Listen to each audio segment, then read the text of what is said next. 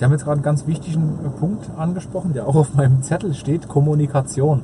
Ähm, Sie sagten, Herr, Herr Tillich äh, hat vielleicht da nicht so gut oder nicht ausreichend kommuniziert. Wenn man einen Streit machte und Disputationen waren eine übliche Weise des akademischen Gespräches, musste man erst einmal das Argument des anderen wiederholen und zwar so wiederholen, dass der andere sagte, ja, ja, genau so argumentiere ich. Sind vielleicht die Algorithmen die neuen Fachkräfte? Lustigerweise wird das bedingungslose Grundeinkommen gerade von jenen favorisiert, die genau den abgeschlossenen Nationalstaat nicht haben wollen, mhm. weil sie einfach den von mir beschriebenen Wirkungszusammenhang nicht durchschauen. Aber das Kernproblem ist tatsächlich Migration und dieses neue Buch von mir, äh, das Sie angesprochen haben und das ich äh, gestern auf der Leipziger Buchmesse vorgestellt habe, hat ja mit gutem Grund den Titel Neue Deutsche in einem alten Land. Es geht nicht dadurch, dass man dem Gegner sagt, ich werde dich da und dort an dem und dem Tag mit den und den Kräften angreifen. Das meine ich. Richtiger wäre es, wenn die CDU einfach ihre alten Themen, die ihr die absolute Mehrheit in Sachsen gebracht hat, wieder besetzen würde. Keine Partei ist so intensiv im Internet, auf Facebook, auf eigenen Seiten unterwegs. Und das kam dann zusammen mit ohnehin dem Zerfall der Öffentlichkeit, äh, dass nämlich mehr und mehr Leute darauf verzichten, die etablierten Medien zur Kenntnis zu nehmen, sondern glauben, dass sie sich aus den Newsfeeds im Internet sozusagen informativ gut genug äh, ernähren können. So entstehen da Filterblasen und Echokammern. Der Beobachter verändert das Beobachtete und nicht allein durch seine Präsenz, sondern auch dadurch, dass er über das Beobachtete in einer bestimmten Weise berichtet. Äh, das Problem, also aus der Warte der AfD gesehen, war nur, äh, dass viele von denen, die Debatten losgetreten hatten, anschließend intellektuell und rhetorisch nicht in der Lage waren, diese Debatten zum Vorteil der AfD zu führen. Wir müssen erklären, warum dieses Magma genau in Dresden seinen so spektakulären äh, Vulkanschlot, seine so spektakulären Vulkanausbrüche fand.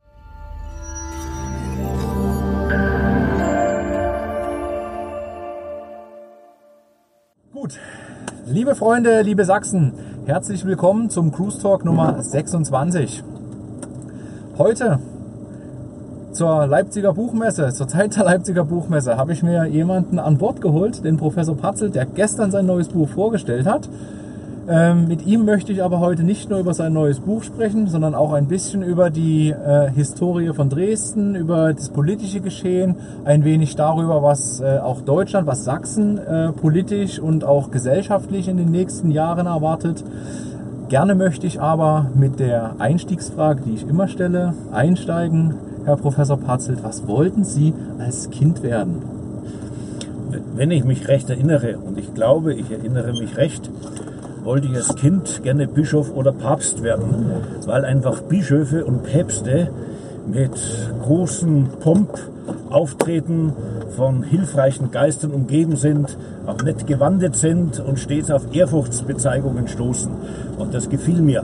Aber irgendwann haben mir meine Eltern klar gemacht, äh, dass man, um Bischof oder Papst zu werden, klein als Kaplan anfangen müsste und das hat mir dann irgendwann missfallen.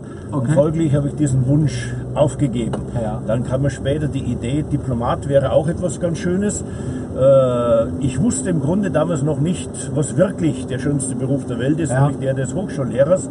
Von dem hatte ich keine Ahnung, äh, weil das einfach die familiären Verhältnisse nicht in ihrem Horizont hatten. Und als ich begriffen hatte, dass es diesen Beruf gibt, da wusste ich, was der richtige Beruf für mich ist.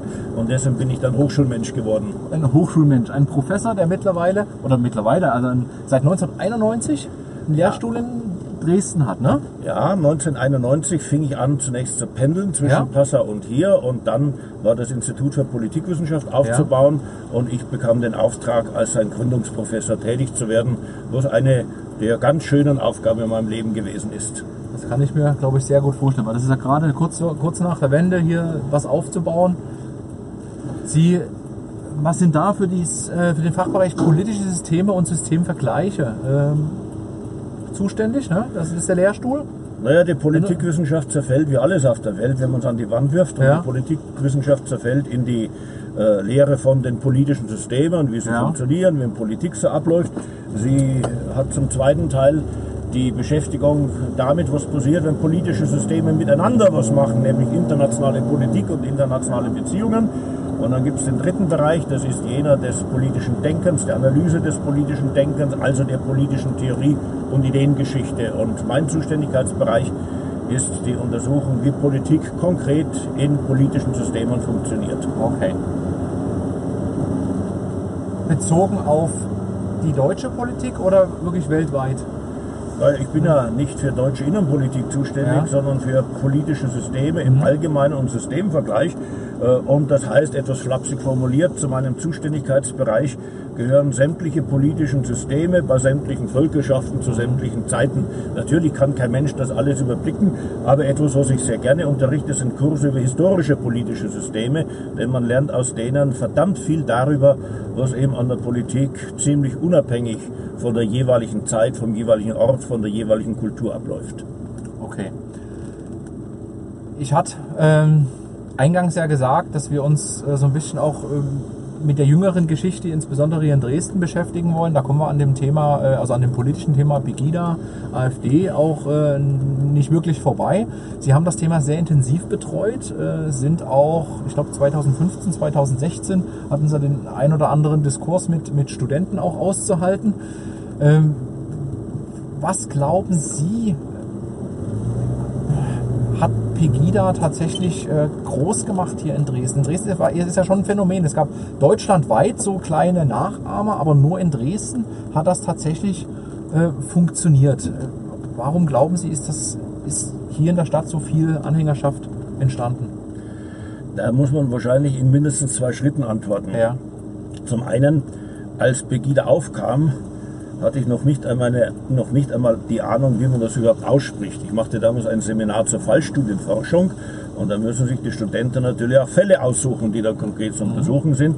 Und da hatte ich in der Zeitung gelesen, dass es sowas wie Pagode oder Pekuta oder sowas ähnliches gibt. Okay. Und ich sagte den Studenten, Freunde, schaut euch das mal an, das könnte vielleicht interessant werden. Und als ich merkte, dass es interessant wird, ab Anfang Dezember 2014 habe ich mir selber die Demonstrationen angesehen und äh, ich war wirklich verblüfft. Denn ich sah einen Kontrast zwischen dem, was ich davor in den Zeitungen gelesen hatte, dass hier lauter Rechtsradikale und Rassisten und Faschisten und Neonazis herumliefen. Und ich sah Leute, die eigentlich ziemlich normal daherkamen, die, bevor die Demonstration losging, ganz normal redeten, anschließend auch, aber während der Demonstration und während der Reden äh, von einer spektakulären und erklärungsbedürftigen Hingabebereitschaft waren. Und ich stand da wirklich wochenlang an jedem Montag mit offenen Ohren und offenen Augen und im Versuch zu begreifen, was sich da tut. Und ich begriff dann doch relativ bald, also nach drei, vier Wochen, begriff ich, äh, dass Pegida bloß die Spitze eines Eisberges ist. Äh, Und der Eisberg wäre das Interessante und nicht das, was sich da in Dresden auf den Straßen tut. Ja. Oder ein Bild, das mir später einfiel. Pegida ist sozusagen ein lokaler Vulkanausbruch. Das Magma aber, das sich in diesem Vulkan an die Oberfläche befördert, äh, dieses Magma ist viel, viel breiter, hat ein wesentlich breiteres Magmafeld äh, unter der Oberfläche, als es in Dresden zum Ausbruch kommt. Sodass dann äh, im zweiten Schritt Ihre Frage so zu beantworten ist, wir müssen erklären, warum dieses Magma genau in Dresden seinen so spektakulären äh, Vulkanschlot, seine so spektakulären Vulkanausbrüche fand. Und die Gründe scheinen die folgenden zu sein. Erstens drückt sich in äh, Pegida wie später in der AfD, die ja nur die Fortsetzung von Pegida mit anderen Mitteln ist. Äh, erstens drückt sich in Pegida Unzufriedenheit mit dem westdeutschen politischen System aus, Unzufriedenheit mit äh, seinen leitenden Politikern, drückt sich das Grundgefühl aus, dass etwas mit Deutschland falsch läuft und deswegen falsch läuft, weil äh, Interessen von Bürgern, von der Politik nicht so richtig ernst genommen werden. Die Mobilisierungsgründe von Pegida, warum dieses äh, Gefühl eben sich ausgedrückt hat, äh, erwiesen sich dann zweitens als äh, die Sorge um Zuwanderung und die Folgen von Zuwanderung, sei es in Gestalt von aufziehenden Verteilungskonflikten, sei es in Gestalt eines Kulturwandels, den die Pegida-Leute dann Islamisierung nannten. Und nun ist es eben so, dass die Sorge wegen der Folgen von Zuwanderung äh, in Deutschland auf der rechten politischen Seite beheimatet sind. Ein anständiger, fortschrittlicher, liberaler, sozialdemokratischer, grüner, linker Mensch weiß, dass Zuwanderung unserem Lande einfach gut tut, Not tut, nur dadurch werden wir modern und es hat überhaupt keine Folgeprobleme, wenn wir eine multiethnische und multikulturelle Gesellschaft sind. Lediglich Rechte oder Konservative sehen hier Probleme. Folglich, drittens, war zu bedenken, dass damit aus so kleinen Anfängern, aus der Zufälligkeit, dass eben ein Bachmann in der Nähe einer Stadt wohnt und dort Demonstrationen veranstaltet, dass daraus irgendwas Großes nur dann werden kann, wenn er seine Mitläufer oder Anhänger oder Zuhörerschaft in einer großen Stadt findet. Wir brauchen also eine große Stadt mit konservativer Grundströmung, in der das insbesondere in Ostdeutschland verbreitete Gefühl, dass etwas mit dem westdeutschen System nicht stimmt, zum Ausbruch kommen kann. Und wenn Sie jetzt auf eine Landkarte Ostdeutschlands gucken, da werden Sie keine andere große Stadt konservativer Grundströmung finden mhm. als Dresden. Und so kommen eben Zufälligkeiten, wie das Bachmann eben in der Nähe von Dresden wohnte, zusammen mit diesen systematischen Ursachen. Äh, und letztens kam dann auch noch zweierlei dazu. Erstens, Dresden ist normal ein Ort, der wunderbare Fernsehbilder liefert. Also man konnte Pegida-Demonstrationen hier äh, optisch reizvoll darstellen und obendrein hat Dresden eine sehr intensive äh, antifaschistische äh, Subkultur, gibt es in Dresden sehr große Sensibilität dafür, wenn wieder rechtsradikale Umtriebe auftauchen, was eben damit zu tun hatte, dass das Gedenken an den 13. Jan, äh, 13. Februar äh, so lange von Rechtsradikalen beherrscht worden sind. Und dieses Netzwerk hat gleich ganz intensiv auf Pegida angeschlagen, hat dann durch die Gegendemonstrationen und durch die innenpolitische oder innerstädtische Kontroverse auch beiderseits für große Popularität gesorgt. Und so hat eben diese Reaktion auf Pegida, das was in Dresden eh schon angelegt war, einfach weiter verstärkt. Das ist die etwas lang geratene, aber in dieser Komplexität notwendige Antwort ja. auf Ihre Frage. Ja. Sehr gut, ja, super. Also das ist wirklich aber trotzdem eine schöne Zusammenfassung, auch finde ich eine kurze Zusammenfassung von dem, was tatsächlich passiert ist. Ähm, Sie hatten gesagt, Sie waren selber auf den Veranstaltungen, haben relativ ich sage jetzt mal, normale Bürger kennengelernt, die während der Veranstaltung sich völlig anders benommen hatten und nach der Veranstaltung dann wieder normale Bürger waren. Was glauben Sie oder was wissen Sie, äh, was auf diesen Veranstaltungen passiert ist, dass die Menschen da so umgeschlagen sind in, ihrem, in ihrer Euphorie? Sind es die Redner gewesen? Ist es die Massenhaftigkeit der Menschen dort gewesen? Oder? Na, ich glaube, Euphorie ist der falsche Ausdruck dafür. Es äh, ist eher die Empfindung gewesen und ist sie wohl bei denen, die heute noch zu den Demonstrationen gehen, weiterhin und bei denen, die zu AfD-Veranstaltungen wie neulich am politischen Aschermittwoch äh, südlich von Dresden gehen, ist es weiterhin so. Es ist die Bereitschaft, sich mitnehmen zu lassen von scharfen Worten, von starken Reden, die dazu verleihen oder verleiten, dass man seine Empörung bekunden kann. Und zwar nicht wie normalerweise bei sich zu Hause im Freundeskreis, sondern gleich Bestätigung bekommt von vielen, vielen anderen. Man hat sozusagen in der Empörungslust das Gemeinschaftsgefühl und hat zugleich die Erfahrung, jetzt wird uns auch zugehört. Es sind die und die Journalisten da, man redet von uns und indem wir dann laut Volksverräter oder Lügenpresse rufen, bewirken wir irgendeinen Unterschied in Deutschland. Jetzt also da, da ist so eine gewisse Psychologie der Massen einfach äh, dann auch entstanden. Ne? Jetzt sagen Sie, die, die Medien sind auch da gewesen, die haben aber dann irgendwann mal, ich sag mal so ein, so ein Rede oder ein Zugangsverbot bekommen, wo der Begriff dann Lügenpresse aufkam. Äh, warum ist dieser Begriff überhaupt entstanden? Also das ist, äh, die Presse ist ja schon, also sollte unabhängig sein, neutral sein in ihrer Berichterstattung. Fühlten sich die Leute dann aber im, im Zweifel nicht mehr verstanden und haben deswegen draufgehauen? Naja, die Zusammenhänge sind verwickelter. Das Wort Lügenpresse selbst äh, gibt es schon im 19. Jahrhundert. Ja. Es entsteht sozusagen mit dem Aufkommen einer äh, politischen und auch kritischen Öffentlichkeit. Am Anfang behaupten die politisch Mächtigen, dass die Presse eine Lügenpresse sei. Irgendwann später kehrt sich der Vorwurf gegen die Presse selbst aus der Gesellschaft heraus, das ist in der Weimarer Zeit, also sowohl von links wie von rechts, die jeweils politisch anderes vertretenden äh, Presseorgane kritisiert worden sind. In der Studentenrevolution von 68 fortfolgende sind es dann die Studenten selber, mhm. die das Etikett Lügenpresse, insbesondere der Springerpresse, äh, aufdrücken und folglich lag das Etikett bereit für den Dresdner und dann äh, AfD-mäßig gesamtdeutschen Hausgebrauch. Die Zusammenhänge, warum das so verwendet wurde oder populär wurde, die sind durchaus verwickelt. Äh, am Anfang ist eine Pegida eine relativ kleine Veranstaltung. Da habe ich mir die Sachen noch nicht selber angesehen, als das mit 240, später 800 äh, Leuten begann. Aber in der medialen Darstellung bundesweiter Art war es dann ziemlich schnell so, dass Journalisten, wie es halt ihre Aufgabe auch ist, auf äh, Pegida-Demonstrationsteilnehmer zugingen mhm. und sie nach diesen oder jenen befragten. Und gingen natürlich solche Leute zu den Demonstrationen, die sozusagen empört waren, Wut hatten auf das politische System, sich über etwas erregten, die aber nicht gewohnt waren, in einer, wie soll ich sagen, vernünftigen, selbstkontrollierten Weise über Dinge zu reden, die sie bewegten äh, und die ohnehin noch nie vor Kameras gestanden hatten. Und das führte dann zu ziemlich erbärmlichen äh, Medienauftritten und manche Journalisten, aus welchen Gründen auch immer, äh, haben dann die besonders erbärmlichen und nachgerade den entsprechenden äh, herabsetzenden Beiträge genau gesendet, um zu zeigen, aus was für Dummköpfen und vernagelten Typen äh, diese Pegida-Demonstranten bestehen. Und das wiederum führte seitens der Pegida-Organisatoren zum Rat, sprecht bloß nicht mit den Medien, denn die versuchen ja lediglich, euch schlecht darzustellen. Und folglich ging das Schweigen tatsächlich von Pegida aus, aber eben als Reaktion auf eine empfundene Ungerechtigkeit aus.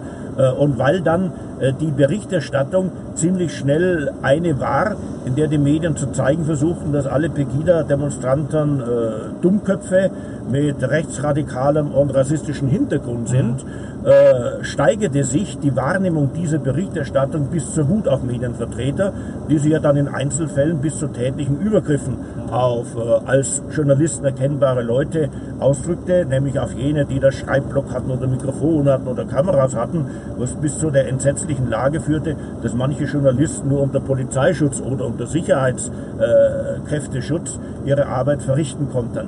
Also das ist so eine äh, Spiralbewegung gewesen, die zu sehr unglücklichen Begleiterscheinungen führte. Ja.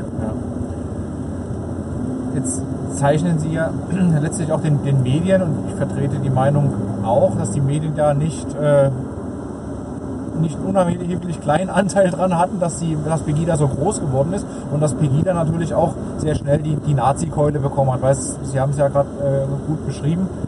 Dort relativ unreflektiert bestimmte Bilder, bestimmte, bestimmte O-Töne einfach nach draußen gedrückt worden. Auch um, um, um, sicherlich Reichweiten aufzubauen. Das ist ja immer so ein schönes Mittel. Mit Skandalen äh, schafft man Reichweite.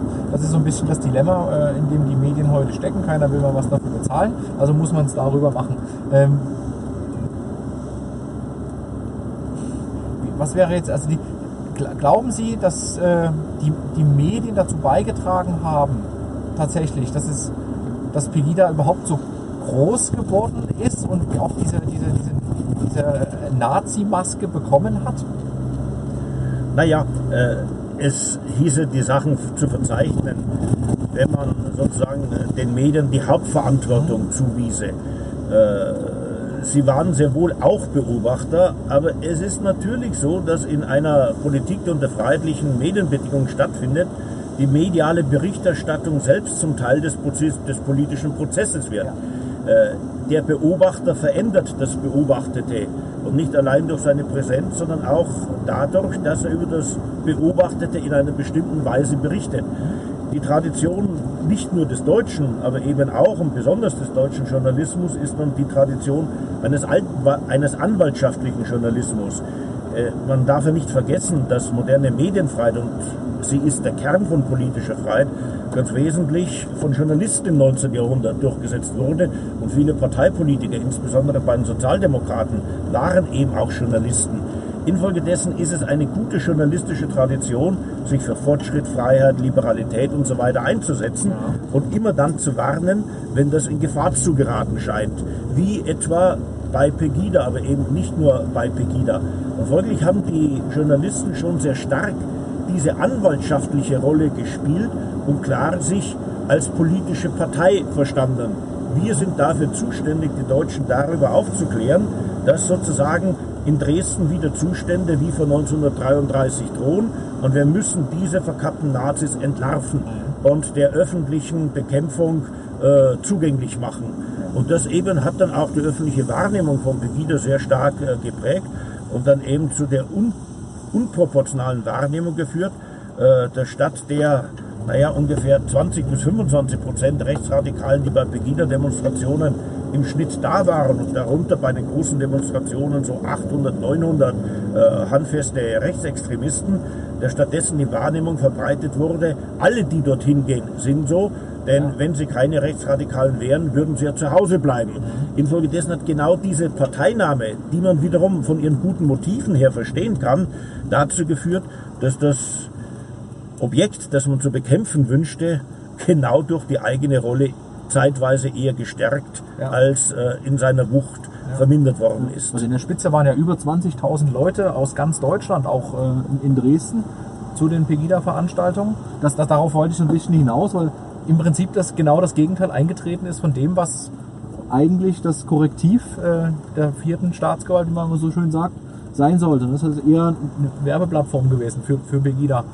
Man könnte nachgerade sagen, dass die zeitweise bundesweite Popularität von Pegida ganz wesentlich das Werk der nationalen deutschen Medien gewesen ist. Ja. Es gab eine Zeit, es gab einige Monate, wo überall in Deutschland sozusagen Pegida-Demonstrationen aufflackerten, die aber wegen der ganz unterschiedlichen Stärke- und Mischungsverhältnisse zwischen Demonstranten und Gegendemonstranten mhm. in anderen Städten eben eine andere Wendung nahmen als in Dresden. Hinzu kommt freilich auch, dass in Dresden eben besonders viele ziemlich normale Leute bei den Pegida-Demonstrationen waren, während etwa in Leipzig von vornherein wesentlich mehr rechtsradikale und von Haus aus unvernünftige Leute bei den Demonstrationen waren.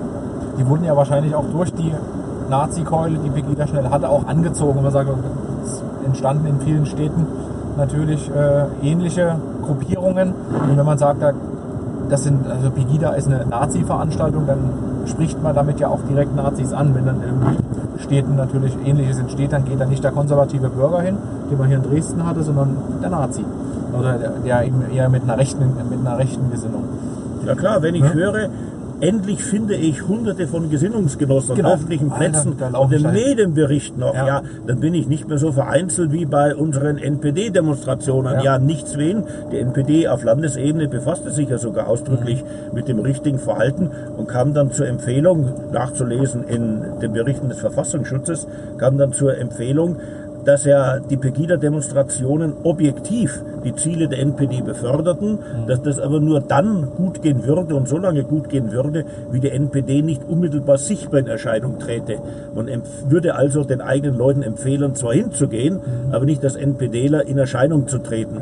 Äh, und auf die Weise wurde sozusagen durchaus auch Werbung dafür gemacht, dass Rechte sich in Dresden wirkungsmächtig mhm. bei den Demonstrationen versammeln und in die Mehrheit der ganz normalen Leute, natürlich politisch rechts von der Mitte stehend, hineinbegeben. Ich würde gerne nochmal auf einen Punkt eingehen, der, den Sie ganz am Anfang mit gesagt haben, auf die Konstellation hier in Dresden mit Lutz Bachmann, mit dem konservativen Dresden, mit der Vergangenheit jetzt auch, mit dem politischen System, mit der Sensibilität, der konservativen Einstellung. Ähm, der schönen Kulisse für, für, für Bilder und und und. Das sind, Sie sagten, das sind Zufälle gewesen. Jetzt gibt es natürlich sicherlich auch den einen oder anderen Verschwörungstheoretiker, der sagt, das wurde, das, das, sowas kann man natürlich auch bewusst steuern, dass sowas entsteht. Glauben Sie an solche Thesen oder tatsächlich an die, an die Zufälligkeit dieser Zusammenhänge? Also es gibt ja äh, das Rumoren, dass Bachmann in Wirklichkeit ein Agent des äh, deutschen Bundesverfassungsschutzes sei mhm. und dass der Verfassungsschutz diese Demonstrationen organisiert habe, damit man die Möglichkeit bekommt, systematisch auf alle Rechtsdenkenden, folglich in der Selbstsichtweise Recht und Billigdenkenden ja. einschlagen könne. Ehrlich gesagt, ich interessiere mich immer für das, was der Fall ist und sollte eines Tages aktenkundig werden, dass das so der Fall gewesen ist, würde mir die Geschichte von Pegida in einem anderen Licht erscheinen. Mhm. Aber ich glaube nicht und ich habe auch keine vernünftigen Gründe, das zu glauben, Denn die meisten Verschwörungstheorien sind wirklich nichts anderes, als was der Name sagt. Statt Dingen, die man kompliziert verstehen und erklären muss, damit man sich dann nicht die intellektuelle Mühe machen muss, sucht man nach einfachen Erklärungen und dann ist es der Verfassungsschutz oder sind es die Bilderberger oder die Trilaterale Kommission oder im schlimmsten Fall das internationale Judentum. Hauptsache es gibt Entschuldigen. Hauptsache es gibt einen Schuldigen und man muss sich nicht um die gesellschaftlichen Ursachen kümmern. Ja. Das ist übrigens ein sehr interessanter Fall. Normalerweise haben wir uns ja angewöhnt, gesellschaftliche Probleme aus gesellschaftlichen Missständen zu erklären. Eigentlich wäre es naheliegend gewesen, das Aufkommen von Pegida aus gesellschaftlichen Missständen zu erklären.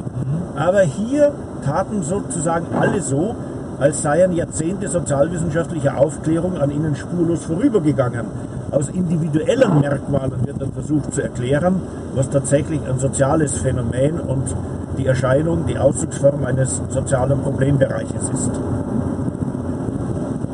Jetzt haben wir, oder jetzt hat ja, hatten Sie vorhin ja schon auch die Pegida mit, mit der AfD in Verbindung gebracht. Die AfD ist ja aber eher also ein, ein Machtinstrument jetzt auch geworden, ähm, die in meiner Wahrnehmung wiederum, dass äh, die Medien massiv für ihren Aufstieg natürlich genutzt hat, durch gezielte Provokationen immer wieder in die einfach in die Schlagzeilen zu kommen. Glauben Sie, dass das bewusst so eingesetzt wurde, um genau dieses Ziel zu erreichen, immer in die Medien zu kommen? Oder sind die Hauptakteure bei der AfD tatsächlich so, wie sie medial dann auch immer wieder dargestellt wurden? Naja, auch das ist äh, komplex, weil ja äh, nicht jeder AfDler dem anderen wie ein Ei dem anderen gleicht. Die AfD ist nicht nur ein obergäriger Haufen, wie Alexander Gauland es formuliert hat, sondern auch eine sehr diverse Veranstaltung. Äh, um mit einem schlüssigen Argument anzufangen, es ist einfach so, dass allein schon das Auftreten und die Existenz der AfD ausgereicht hat, um diese AfD zu skandalisieren. Äh, schnell machte man aus Euroskepsis Europaskepsis, aus Europaskepsis Nationalismus, aus Nationalismus eine Neigung zum Nationalsozialismus und erfüllte damit sämtliche Skandalisierungskriterien, äh, die es in Deutschland gibt. Folglich musste sich schon zu Luckes Zeiten die AfD gar nicht sonderlich anstrengen. Allein, dass es sie gab, war ein Tabu, weil sie sozusagen das eingespielte, konsensuelle äh, Parteiensystem störte. Dann merkten die AfDler ziemlich schnell, äh, dass man mit relativ kleinen Bemerkungen gigantische politische Wirkung erzielen kann. Ein ganz klein wenig abweichen vom etablierten Sprachgebrauch, das bringt Schlagzeilen, Debatten, Diskussionen, macht die eigene Sache bekannt. Äh, das Problem, also aus der Warte der AfD gesehen, war nur, äh, dass viele von denen, die Debatten losgetreten hatten, anschließend intellektuell und rhetorisch nicht in der Lage waren, diese Debatten zum Vorteil der AfD zu führen. Ja. Da sind die meisten Schüsse, die gesetzt wurden, als Rohrkrepierer äh, geendet. Das Dritte ist, äh, dass die AfD ja nicht nur über die normalen Medien sozusagen skandalisierend gewirkt hat, sondern weil sie ja lange Zeit von den normalen Medien nur als Objekt der Kritik und des Diffamierens und des Verächtlichmachens behandelt worden ist, hat die AfD äh, sich medial zur ersten wirklich modernen deutschen Partei entwickelt. Keine Partei ist so intensiv im Internet, auf Facebook, auf eigenen Seiten unterwegs. Und das kam dann zusammen mit ohnehin dem Zerfall der Öffentlichkeit, äh, dass nämlich mehr und mehr Leute darauf verzichten, die etablierten Medien zur Kenntnis zu nehmen, sondern glauben, dass sie sich aus den Newsfeeds im Internet sozusagen informativ gut genug äh, ernähren können. So entstehen da Filterblasen und Echokammern, in denen sich dann insbesondere die AfD-Kundschaft eingehaust hat äh, und dort ihre Weltsichten verfestigt. Äh, Und aus diesen Echokammern heraus oder in diesen Echokammern erscheint dann manches als ganz normal, was außerhalb dieser Echokammer als überhaupt nicht normal erscheint und genau deswegen wiederum provozierend wirkt.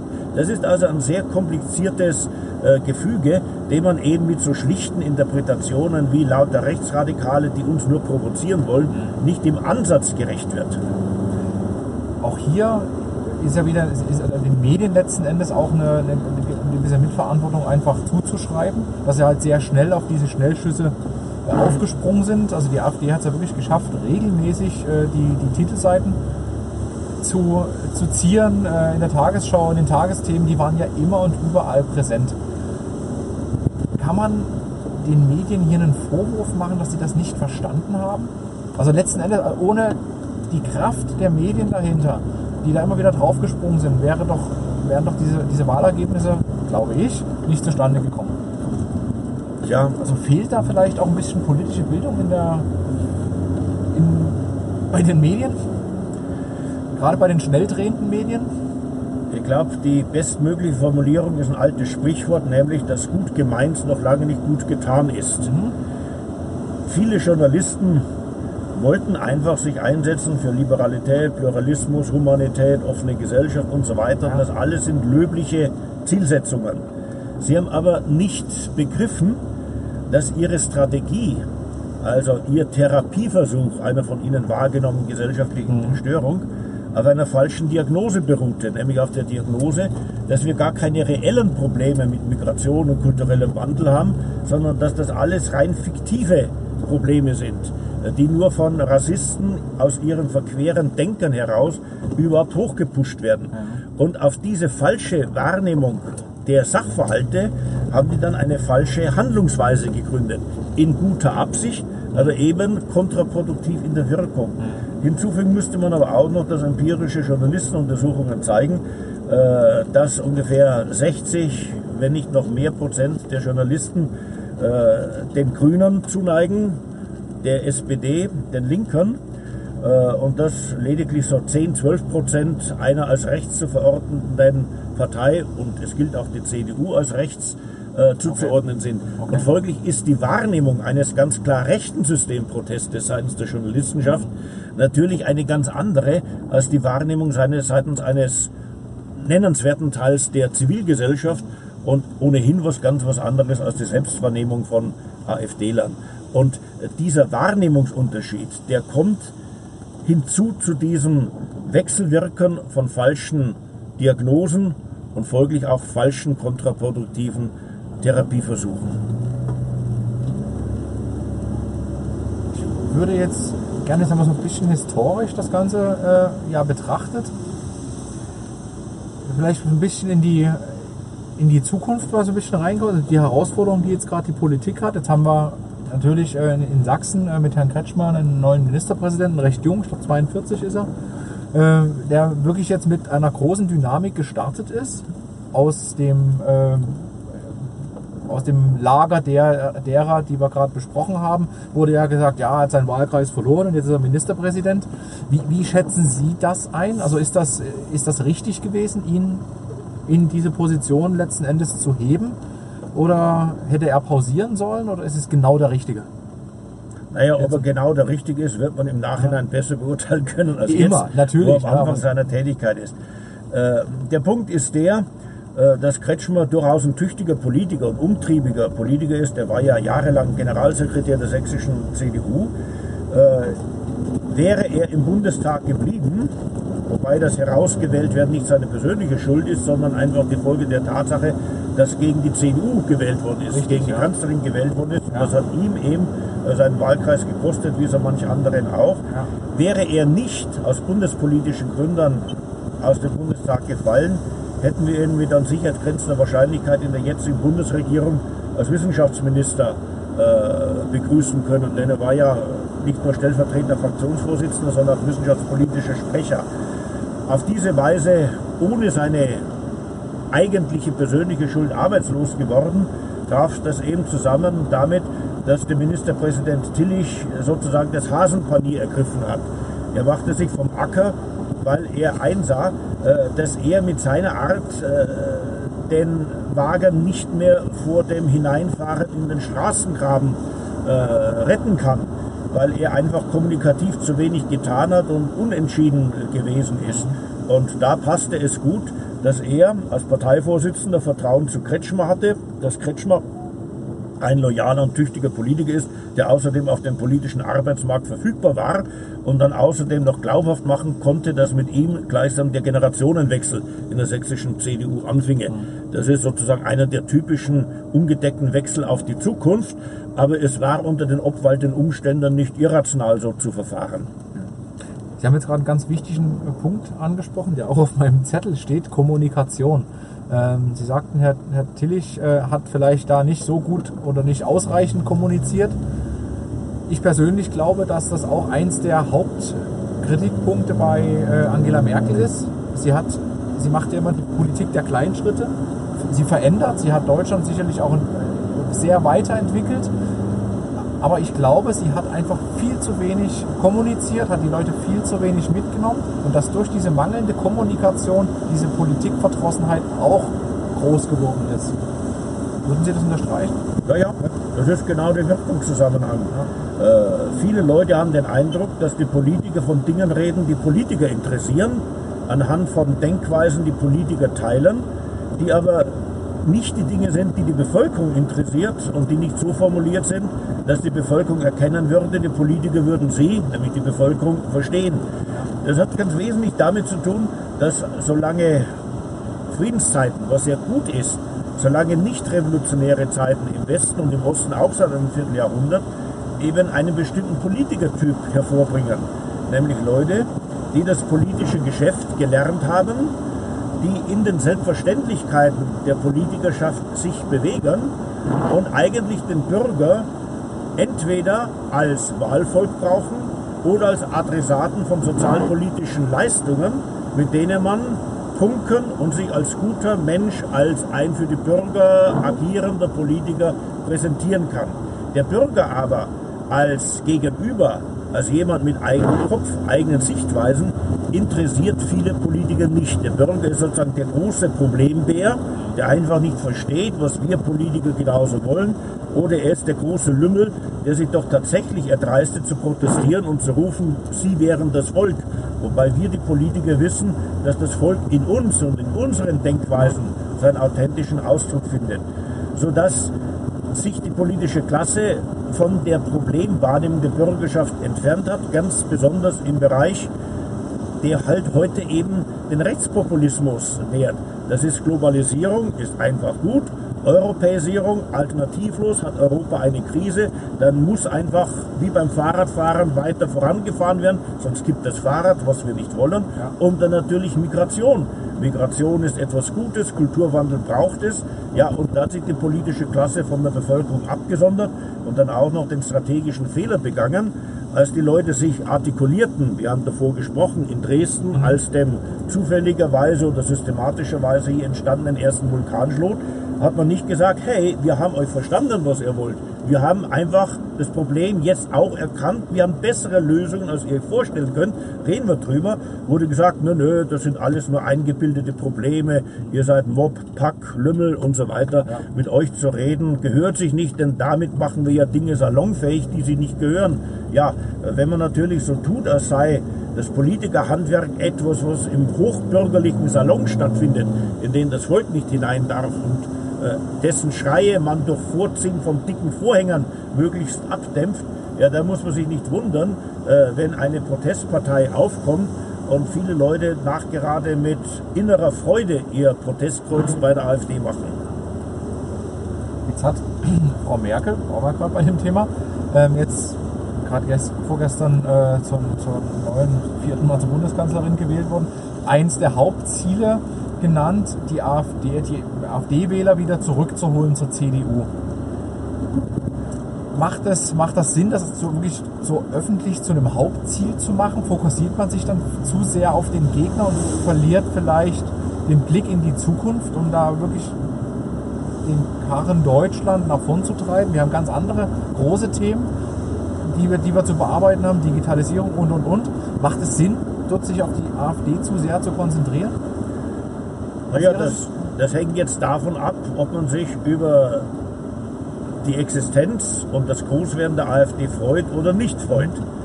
Wenn man sich darüber freut, dass es die AfD gibt, etwa damit es endlich Opposition von rechts gibt, oder wie man sich als Linker freuen kann, dass die CDU in ihrem Lager auch nicht mehr unangefochten ist, mhm. sondern vorgeführt werden kann, ja dann äh, muss man sich natürlich nicht mit der AfD auseinandersetzen dann kann man ihr, der AfD, weiten politischen Freiraum lassen, indem sie sich dann nach Lust und Laune nicht nur austobt, sondern indem sie auch ehemalige CDU-Positionen besetzt.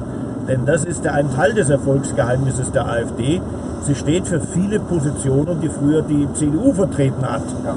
Und jetzt führt sie die CDU im Bundestag auf das Allerschönste vor, indem sie CDU-Position aus Parteiprogrammen, früheren CDU-Anträgen als eigenen Antrag ins Parlament einbringt und sich dann daran weidet, wie die CDU ihre eigenen Sichtweisen von früher als völlig unsinnig zurückweist.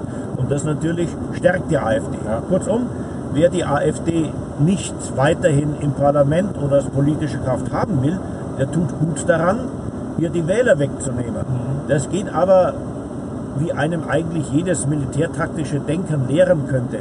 Das geht nicht dadurch, dass man dem Gegner sagt, ich werde dich da und dort an dem und dem Tag mit den und den Kräften angreifen. Das meine ich. Richtiger wäre es, wenn die CDU einfach ihre alten Themen, die ihr die absolute Mehrheit in Sachsen gebracht hat, wieder besetzen würde, als eine Partei, die für Vernunft in der Politik, Politik mit Augenmaß, nachhaltige Politik auch bei der Migrationspolitik sorgt, wenn die einfach diese Themenfelder besetzte, indem sie ohne Fremdadressierung an die AfD und Kritik der AfD einfach selbst sagte, was sie will, wie sie will und versuchte machen, plausibel zu machen, dass das eine vernünftige Politik ist, ganz gleich, wer sonst noch hofft, an dieser Stelle vernünftig zu sein.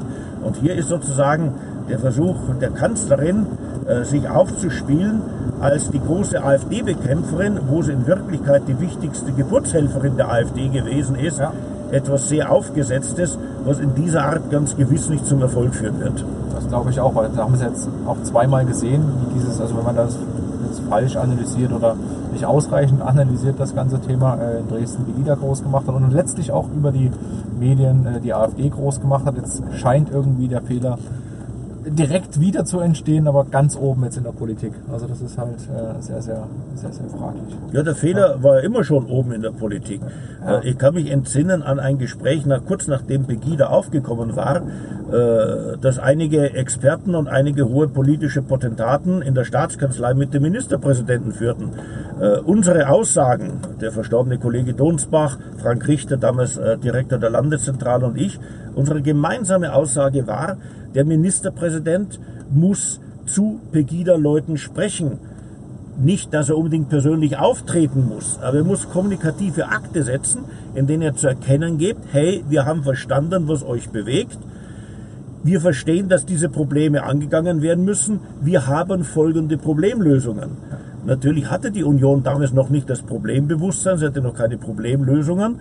Aber statt dann zu sagen, wir haben noch keine Problemlösung, aber lasst uns darüber mal in Erörterungen eintreten, wurde gleich gesagt, nö, es gibt keine Probleme und wenn, dann reden wir nicht darüber, mit euch schon gleich gar nicht. Das heißt, von der politischen Spitze her, die hier nicht von ihrer kognitiven Substanz und nicht von ihrem politischen Einsatzwillen her auf der Höhe des Problems gewesen ist, von hierher wurde in wechselseitiger Verstärkung mit der vorhin schon besprochenen äh, Medienreaktion, wurde eine falsche Reaktion auf Pegida vorgezeichnet, die ihrerseits die falsche Reaktion auf die AfD vorfiguriert hat. Und all das hat zum Aufkommen des Rechtspopulismus auch in Deutschland geführt. Jetzt gab es ja, wir hatten es gerade angesprochen, also den, den Vorschlag, dem Dialog zu gehen. Es gab, glaube ich, im Kongresscenter vor zwei Jahren, ähm, war so ein Bürgerdialog, also ein etwas größer angelegten. Waren Sie dort involviert in, in, in diesen Gesprächen? Nö, Ich war in den Bürgerdialogen der Staatsregierung äh, nie involviert. Das war eine Veranstaltung der Staatsregierung, gut gemeint, nicht ganz so gut äh, getan, weil es dann doch eher so ein hoheitliches Umgehen mit äh, der Bürgerschaft war. Das macht der jetzige Ministerpräsident viel besser. Involviert äh, war ich lediglich in die Sachen, die Frank Richter damals seitens der Landeszentrale gemacht hat. Involviert freilich nicht in irgendeiner Eigenschaft als Mitveranstalter, sondern äh, als Kurator der Landeszentrale für politische Bildung habe ich Frank Richter in seinem Kurs immer bekräftigt und bestätigt und unterstützt und gegen Kritik äh, verteidigt, äh, als er sagte, wir müssen die Kommunikationslosigkeit überwinden. Und dazu braucht es eben die Formate, die genau wir als Landeszentrale überparteilich anbieten können. Äh, aber ansonsten hatte ich an diesen ganzen Kommunikationsorganisationen keinen weiteren Anteil. Gut. So, mal kurz den Scheibenwischer nochmal anmachen, um mal kurz ins reale Leben zu kommen. Ähm, wir hatten jetzt schon ein bisschen über die äh, kleinen Herausforderungen gesprochen, äh, die jetzt politisch auch vor, der, vor der neuen GroKo stehen.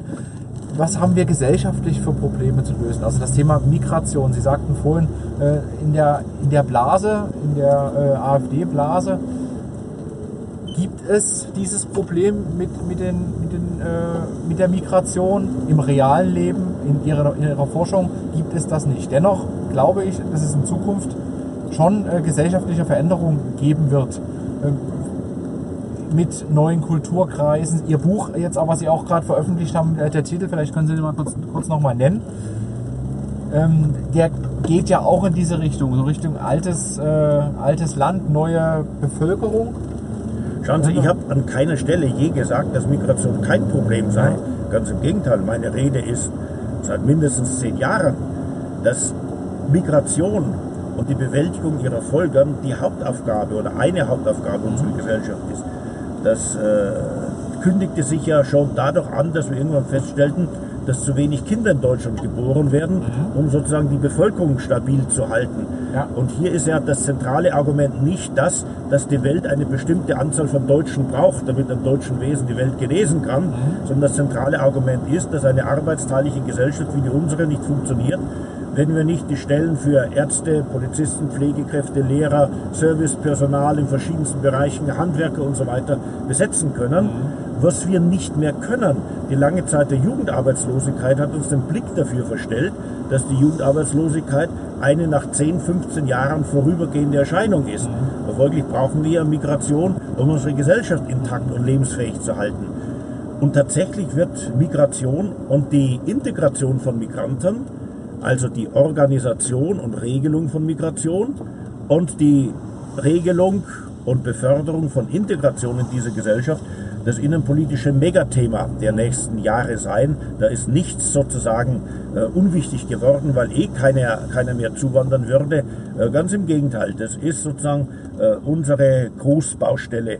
Die verbindet sich, wie ja in meiner Antwort jetzt auch beschrieben, mit der anderen Großbaustelle, demografische Entwicklung äh, an der Tatsache, dass wir zu wenig äh, Kinder haben, äh, um unsere arbeitsteilige Gesellschaft, so wie wir sie kennen, aufrechtzuerhalten, äh, ändert sich ja nichts, solange wir nicht eine andere Familienpolitik machen.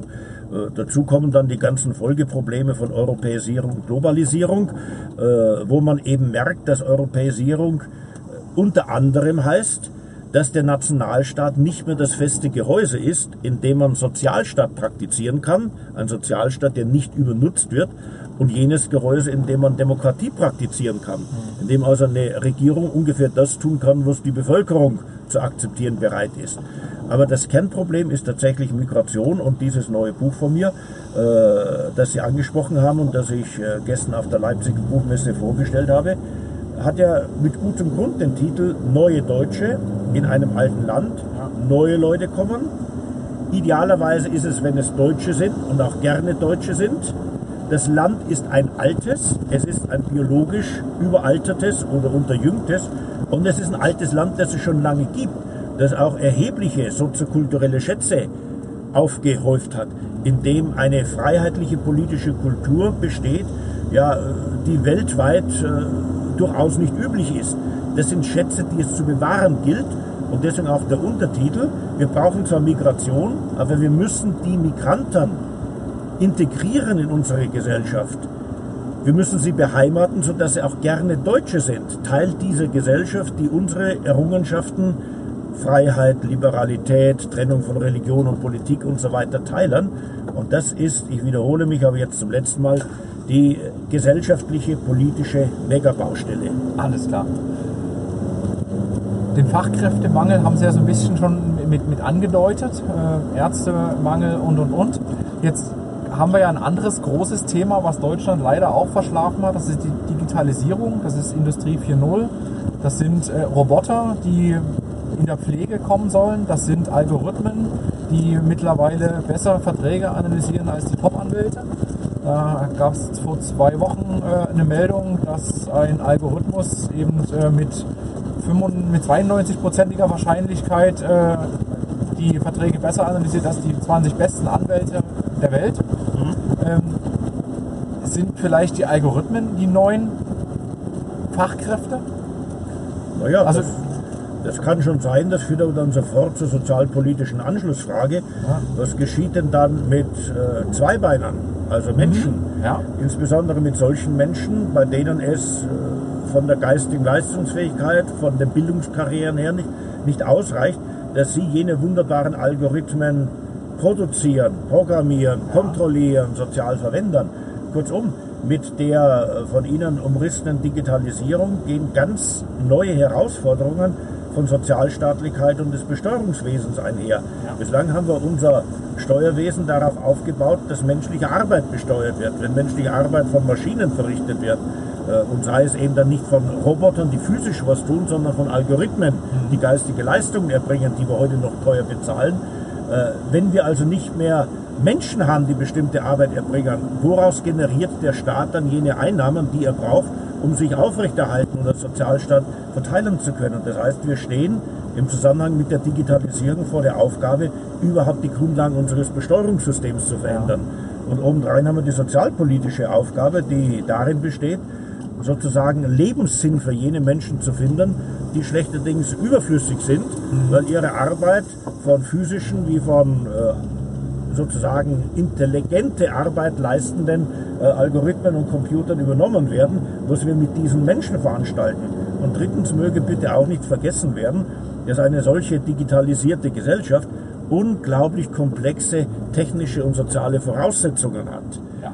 Sobald diese in Gefahr geraten, etwa weil wir nicht genug Energie produzieren oder weil die Energienetze nicht stabil genug sind, um dieses komplexe äh, stromverbrauchende System am Laufen zu halten, oder sobald sie nicht sicher genug sind, um im Zeitalter der aufziehenden Cyberkriege äh, von gleich wie gegnerischen Kräften oder terroristischen Kräften lahmgelegt zu werden, in dieser Gesellschaft äh, stehen wir auf sehr unsicherem Grund. Wir wären schlechterdings in absehbarer Zeit nicht mehr überlebensfähig ohne diese ganze technische Infrastruktur. Wir sind es heute schon nicht, aber das nimmt dann noch ganz andere Dimensionen an, äh, wenn wir manches überhaupt nicht mehr mit unserem Verstand machen können, weil wir die entsprechenden Fertigkeiten gar nicht weiter kultivieren und vermitteln. Und macht es aus Ihrer Sicht dann Sinn? Es gibt ja tatsächlich Politiker, die, die äh, noch sagen, das ist Neuland, äh, das ist was, was man auch noch verteufeln dürfte oder müsste, weil es ja viele Arbeitsplätze kostet. Ich glaube, das wird definitiv kommen. Die, die Digitalisierung wird uns massiv einholen und wahrscheinlich auch hier in Deutschland sehr schnell überholen. Sollte man jetzt nicht viel stärker, äh, also ich weiß gar nicht, was das Programm tatsächlich ist in der Politik. Also das ist jetzt irgendwie ein Agendapunkt, aber im Koalitionsvertrag dann doch nicht so üppig äh, beschrieben. Die Digitalisierung, also das Verteufeln der Digitalisierung macht ja keinen Sinn. Das haben wir jetzt bei Pegida, bei der AfD gelernt. Wir müssen hier progressiv äh, rein. Wir müssen, Sie sagten es, mit verschiedenen äh, sozialpolitischen Dingen auch agieren. Und ein, eines dieser Thema, Themen ist äh, das bedingungslose Grundgehalt. Da wird ja schon so ein bisschen rumexperimentiert. In, in, in Norwegen wurde experimentiert. Es gab in Berlin ein, ein Startup, was äh, Spenden gesammelt hat, dann Leute ein Jahr lang finanziert hat. Was halten Sie vom bedingungslosen Grundgehalt, um genau das, was Sie sagten, die Leute, die halt dann eben nichts mehr zu tun haben, am Leben teilhaben zu lassen. Ist das die richtige oder wäre das eine richtige Antwort? Naja, man muss sich schon klar machen, dass alles, was man tut, die Umstände, in denen normalerweise gehandelt wird, verändert. Wir haben schon eine Art bedingungsloses Grundgehalt in Deutschland, das heißt Hartz IV. Ja. Man kann da gerne draufsatteln und kann sagen, na ja, wir haben so viele Computer, die den gesellschaftlichen Reichtum produzieren, dass wir gerne Hartz IV verdoppeln können für jeden, ja, für jeden jetzt. Für jeden Deutschen oder auch für jeden Migranten. Wir dürfen ja nie vergessen, dass wir auf Jahrzehnte, wenn nicht überhaupt auf Jahrhunderte, in einer Migrationsgesellschaft leben werden. Wenn wir ein bedingungsloses Grundgehalt haben, lautet die Frage, wen schließen wir von seinem Bezug aus? Wenn wir Migranten ausschließen, ja, dann sind wir schnell in diesen ganzen Fallstricken von äh, Abschottung, von Rassismus und so weiter, mhm. äh, die wir gerade mühsam intellektuell aufarbeiten und gegen die wir uns ja verwahren. Wenn wir aber niemanden ausschließen von dem bedingungslosen Grundeinkommen, dann erzeugen wir einen so gigantischen Sogeffekt auf sämtliche Teile der Welt, wo es kein bedingungsloses Grundeinkommen gibt, dass die Wahrscheinlichkeit nicht gering ist, dass wir die Ressourcen, aus denen heraus wir das bedingungslose Grundeinkommen finanzieren, übernutzen. Und schon manche Systeme sind an so einer Übernutzung ihrer Voraussetzungen zugrunde gegangen. Das nennt sich dann die Tragödie der Allmende. Gemeingüter werden über ihre Bestandsmöglichkeiten hinaus übernutzt. Und dieser Teil der Debatte scheint mir nicht genug im allgemeinen Bewusstsein zu sein. So ein bedingungsloses Grundeinkommen setzt im Grunde den abgeschlossenen Sozialstaat, der ein Nationalstaat sein muss, voraus. Und äh, lustigerweise wird das bedingungslose Grundeinkommen gerade von jenen favorisiert, die genau den abgeschlossenen Nationalstaat nicht haben wollen, mhm. weil sie einfach den von mir beschriebenen Wirkungszusammenhang nicht durchschauen. Ansonsten äh, dürfte es so sein, dass Menschen eben unterschiedlich reagieren. Manche äh, fühlen sich dann genau in Freiheit gesetzt, äh, sozusagen Nächstenliebe zu praktizieren, Kreativität an den Tag zu legen. Und die bereichern dann die Gesellschaft unglaublich. Und manche, wie Menschen also sind, werden sagen, naja, das und das steht mir ja zu als Grundeinkommen Dafür muss ich niemandem dankbar sein, dafür bin ich keinem Menschen Rechenschaft schuldig. Das konsumiere ich und der Staat soll froh sein, äh, wenn ich mich damit zufrieden gebe. Und obendrein dürften wir dann alle paar Jahre die Debatte haben, ob das bedingungslose Grundeinkommen nicht erhöht werden soll. Und das führt dann immer zur Frage, wie erwirtschaften wir denn den gesamten Reichtum, den wir auf diese Weise ausreichen. Und aus der Perspektive des globalen Südens wird man sogar die Feststellung anfügen können, der reiche Norden versteigt sich in seiner Arroganz so weit, dass er seinen Bürgern fürs Nichtstun Geld gibt, statt es uns, die wir nun wirklich auch noch Hungerprobleme haben, im globalen Süden zu überweisen. Und sehen Sie, Konfliktpotenzial hoch 10. Da, das sind die großen Räder, die auch ja. ins Auge gefasst werden müssen, ja. wenn man das anscheinend kleine Luxusthema bedingungslose Grundeinkommen vernünftig diskutieren ja. will. Das ist ein ganz, ganz interessante Betrachtungsweise. Also das wird komplett vergessen in, in vielen Argumenten.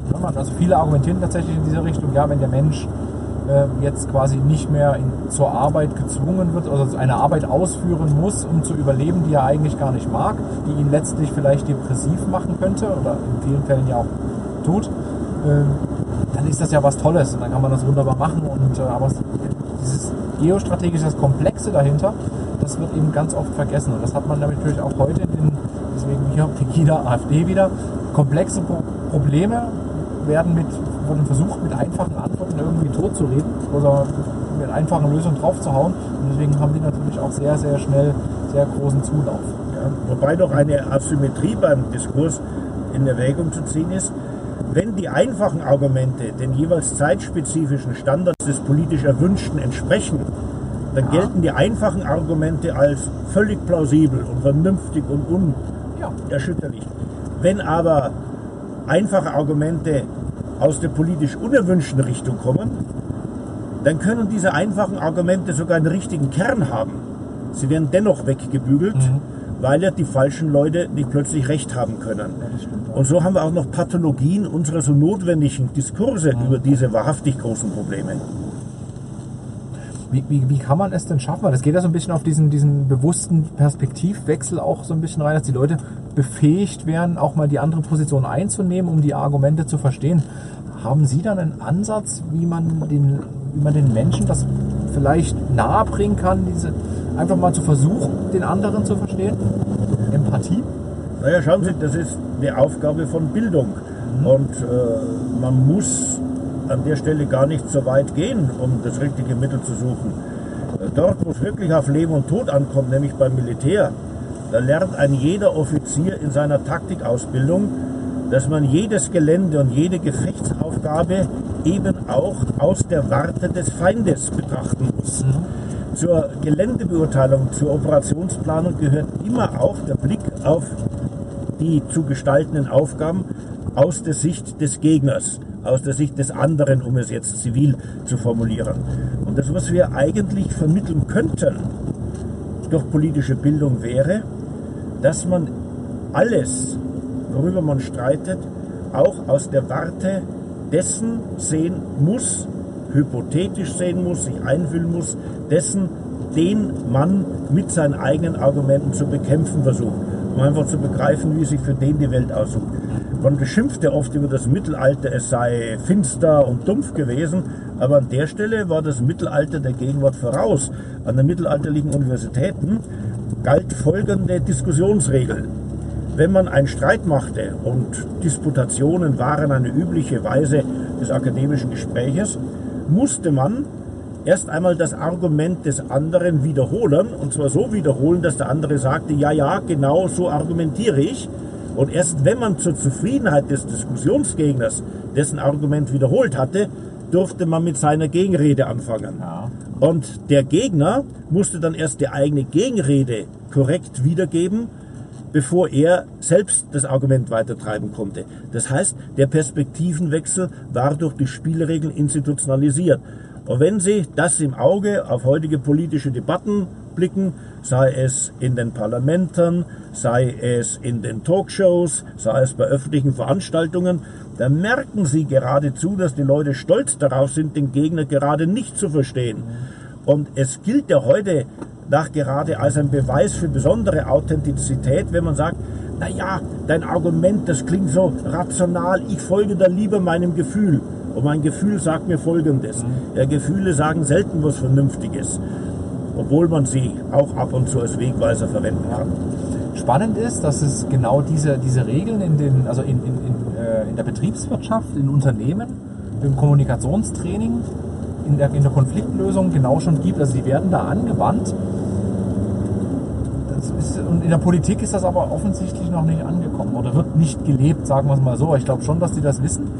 Ähm, aber in den, in den vielen angesprochenen Talkshows wird sich die Zeit auch nicht genommen. Das ist ja auch nicht, es ist ja auch wie hier in dem Talk, die reden ja ganz anders. Wir haben also nicht diesen, diesen Schlagabtausch und dieses Haut drauf und ich muss mich profilieren, was ja häufig in den Talkshows äh, ja gemacht wird. Die, das bringt ja wieder keine Einschaltquote.